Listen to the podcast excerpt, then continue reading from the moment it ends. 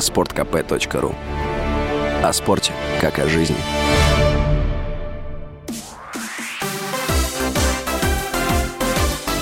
Новости спорта. Российский теннисист Даниил Медведев вышел в полуфинал Уимблдона третьего в сезоне турнира «Большого шлема». В 1-4 финала 27-летний россиянин победил американца Кристофера Юбэнкса, 43-ю ракетку мира. Выход в полуфинал стал лучшим результатом Медведева на Уимблдоне. Ранее он выходил лишь в четвертый круг в 2021 году. Уимблдон завершится 15 июля. Общий призовой фонд турнира составляет почти 45 миллионов фунтов. Сербская «Цервена Звезда» выиграла предсезонный международный турнир Кубок Пари Премьер, проходивший в Санкт-Петербурге. Сербский клуб уверенно переиграл Фенербахче 3-1, одержав третью победу в трех матчах.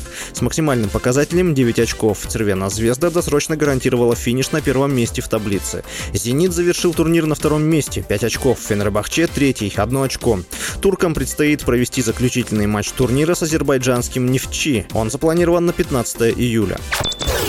36-летний нападающий Лионель Месси высказался о завершении карьеры в сборной Аргентины. По его словам, это случится скоро, учитывая возраст. Он отметил, что на данный момент добился всего, что хотел вместе с национальной командой. Сейчас Месси выступает за клуб главной лиги футбола Интер Майами. Он пополнил состав команды 7 июля. По информации СМИ, форвард будет зарабатывать 50-60 миллионов долларов в год. В составе сборной Аргентины он выиграл чемпионат мира 2022 года, который проходил в Катаре. Форвард был признан самым ценным игроком турнира. С вами был Василий Воронин. Больше спортивных новостей читайте на сайте sportkp.ru Новости спорта.